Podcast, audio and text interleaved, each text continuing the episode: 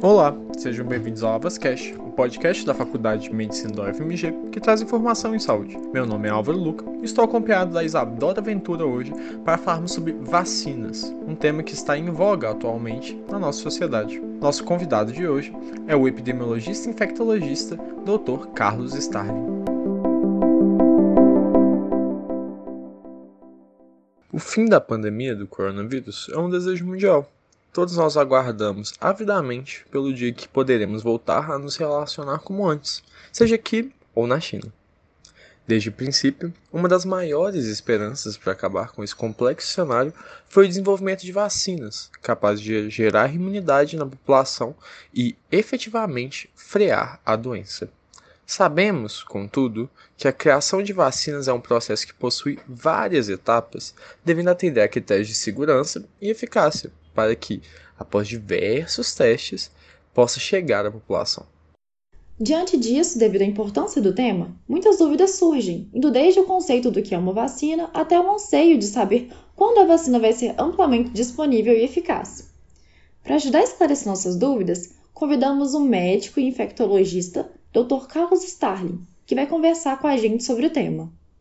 Bem-vindo, Dr. Carlos, tudo bem? Então, a primeira pergunta que nós temos hoje é: o que exatamente é uma vacina e como que ela funciona? Bom dia, Álvaro. As vacinas são produtos imunobiológicos que têm como objetivo estimular o sistema imunológico no sentido dele reagir a uma determinada proteína ou a uma determinada estrutura de vírus ou bactérias. Ele tem como ação o estímulo do sistema imunológico no sentido dele treinar né, para poder responder a uma infecção real. Ou seja, é uma simulação de uma infecção a partir de uma estrutura, seja viral ou bacteriana, que acaba por produzir anticorpos e nos proteger durante um certo período, né, eventualmente para a vida toda, eventualmente por um, um período é, específico de tempo, e acaba por ser um dos principais uh, insumos imunobiológicos na prevenção de infecções que nós temos.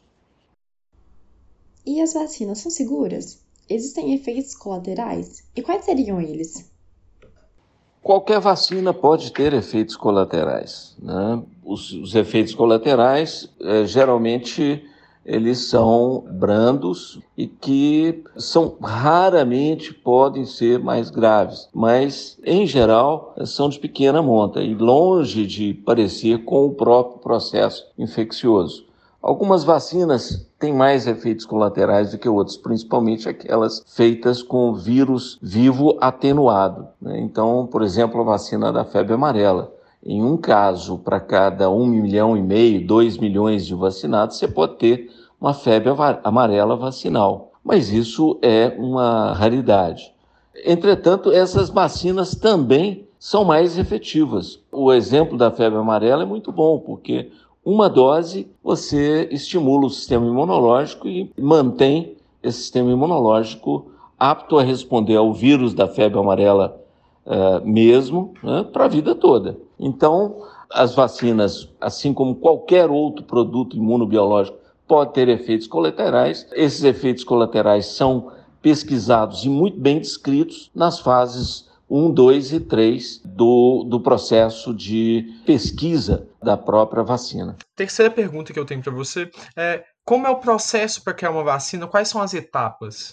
Com as etapas de criação da vacina, em geral, você tem uma fase pré-clínica, que dura por volta de dois a cinco anos, é um estudo feito em modelo animal. É, depois dessa fase, nós temos ainda três fases, que essas já são feitas em humanos, a primeira fase em voluntários, onde se estuda a produção de anticorpos, se ela é efetiva, se não é, né? e já também se registram e avaliam os primeiros efeitos colaterais, caso hajam. Depois tem a fase 2, num grupo maior de pessoas, e na fase 3, que simula vida real, ou seja, um grupo recebe vacina, outro grupo recebe placebo e avalia-se se tem uma produção de anticorpos significativa naquele grupo que fez o uso da vacina e se esse grupo foi de fato protegido contra a doença que se almeja é, prevenir. E ainda tem a fase 4. Né? A fase 4 é a observação de vida real, né? onde também podem ser relatados, registrados eventos adversos ou outros efeitos benéficos que aquela vacina pode ter, o que eventualmente pode acontecer também. Em geral, as vacinas contra a Covid estão em qual estágio? As vacinas para a Covid, hoje são mais de 200 vacinas em pesquisa registradas na Organização Mundial de Saúde. E tem vacina em fase, desde fase pré-clínica até a fase 1, 2 e 3. Em fase 3, mais próximos de serem concluídas, né, em termos de avaliação de eficácia, efeito colateral, etc., nós temos 10 vacinas, algumas delas pesquisadas já em pesquisa aqui no Brasil. Né? Pelo menos uh, quatro vacinas já em fase 3 sendo pesquisadas aqui uh, no Brasil em diferentes regiões.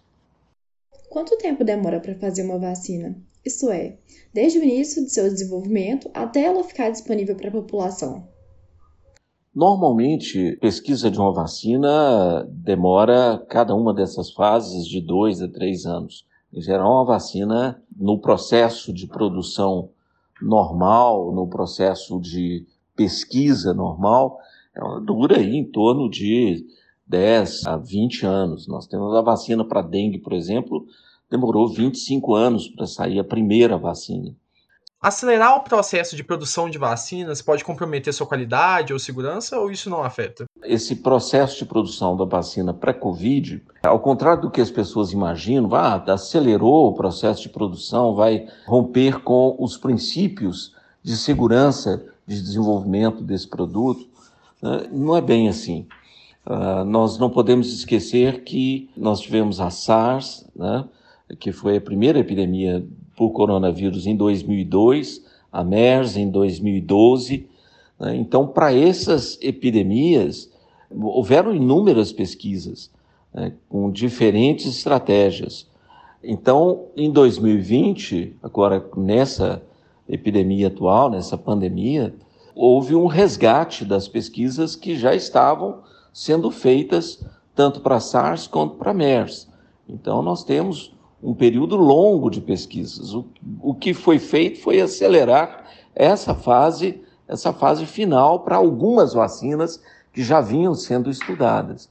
Então, não há uma, uma aceleração irresponsável da produção dessas vacinas. Não vai haver e não, não tem como haver, isso é extremamente sério. Vacina é um dos produtos mais bem pesquisados que nós temos. Né? Então, não vai haver nenhuma, nenhum tipo de violação dos princípios de desenvolvimento de uma vacina. Nós podemos ter, sim, em função de uma emergência de saúde pública, uma maior flexibilidade da, da parte burocrática desse processo, mas da parte científica, não. Sabemos que existem vacinas sendo testadas no Brasil contra a Covid-19. Em qual etapa essas vacinas estão? Bom, no Brasil, nós temos é, várias pesquisas de vacinas pra, contra a Covid. Né? Tem a vacina da Oxford, feita pela AstraZeneca, que é uma, uma multinacional inglesa e que está em fase 3. Né? Ela vem sendo pesquisada, a coordenação tem sido da, da Escola Paulista de Medicina, né? da Unifesp. E existe a vacina do Butantan, a vacina chinesa, feita com a plataforma bem tra tradicional, né, que é uma vacina de vírus inativado. Já da AstraZeneca, ela usa uma, um vírus, um adenovírus inativado símio, né, de, de, de macaco, né, e que também é uma estratégia nova, mas muito promissora, já usada por outras, em outras vacinas, inclusive ebola. Né. Então, Existem várias vacinas sendo pesquisadas. A vacina russa né, está sendo pesquisada no Paraná, essa ainda carece de publicação científica de fase 2 mais consistente, mas, enfim, está sendo pesquisada no, no, pela Universidade Federal do Paraná. Né, e outras vacinas, vacina uh, da Janssen, né, também sendo pesquisada é, inclusive aqui em Belo Horizonte, tem braço aqui em Belo Horizonte, e em, futuro breve a vacina da Sanofi, né, da Sanofi com a GSK, que é uma vacina feita de subunidade proteica, muito interessante, né, com a plataforma parecida com a vacina para gripe, né, para a gripe tradicional, que é, que é a influenza, né? Então, uh, uh, são todas vacinas em fase 3, né, o que estão começando ou estão para começar, todas promissoras e, e seguindo o rito normal de investigação de uma vacina nessa fase de pesquisa. Nós esperamos que todas sejam concluídas com sucesso, para que nós possamos ter diferentes vacinas para diferentes grupos de pessoas. Então, ter várias vacinas com plataformas diferentes e eficazes é muito importante para que nós possamos ter exatamente opções é, para os diferentes pacientes. Por que, que o Brasil tem tanta importância nesse contexto de testagem que a gente vê atualmente?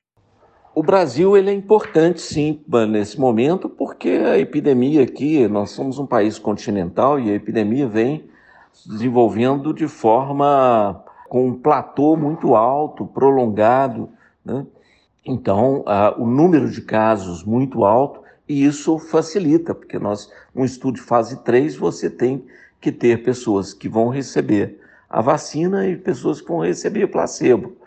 E nós temos que avaliar, de fato, quem vai ser protegido e quem não vai ser protegido ao longo do tempo. Geralmente, esses estudos vão demorar por volta de um ano, dois anos. Quanto maior o número de casos na comunidade, maior a probabilidade também de você ter resultados mais precoces, ou avaliar ou ter informações né, é, mais precoces. E isso, é, diante de uma, de uma pandemia, é fundamental. Se você fizer esse estudo num país onde o número de casos é muito baixo, né, muito provavelmente você vai demorar uma década para poder ter um resultado conclusivo. E nós não podemos esperar isso. Então, o Brasil é um lugar importante, assim como hoje, com a segunda onda da epidemia na Espanha eh, e nos Estados Unidos, que também a epidemia tem um curso muito mais prolongado, eh, na Índia, né, são locais propícios, né, adequados para que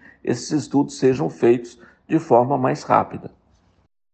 E existe desenvolvimento de uma vacina do Brasil? Ou apenas temos as que estão sendo testadas aqui? Sim, existem pelo menos 10 vacinas sendo pesquisadas no Brasil, inclusive aqui na UFMG. Né? Elas estão ainda em fases mais precoces, né? mas existem sim vacinas sendo pesquisadas originalmente nacionais né? e são muito promissoras. E nós precisamos sim de ter vacinas genuinamente nacionais. Nós temos condições, nós temos gente com capacidade, uh, nós temos tecnologia para fazer isso e precisamos de investimento. Nós não podemos esquecer que nós temos que ser independentes é, e independência de um país significa é, independência tecnológica.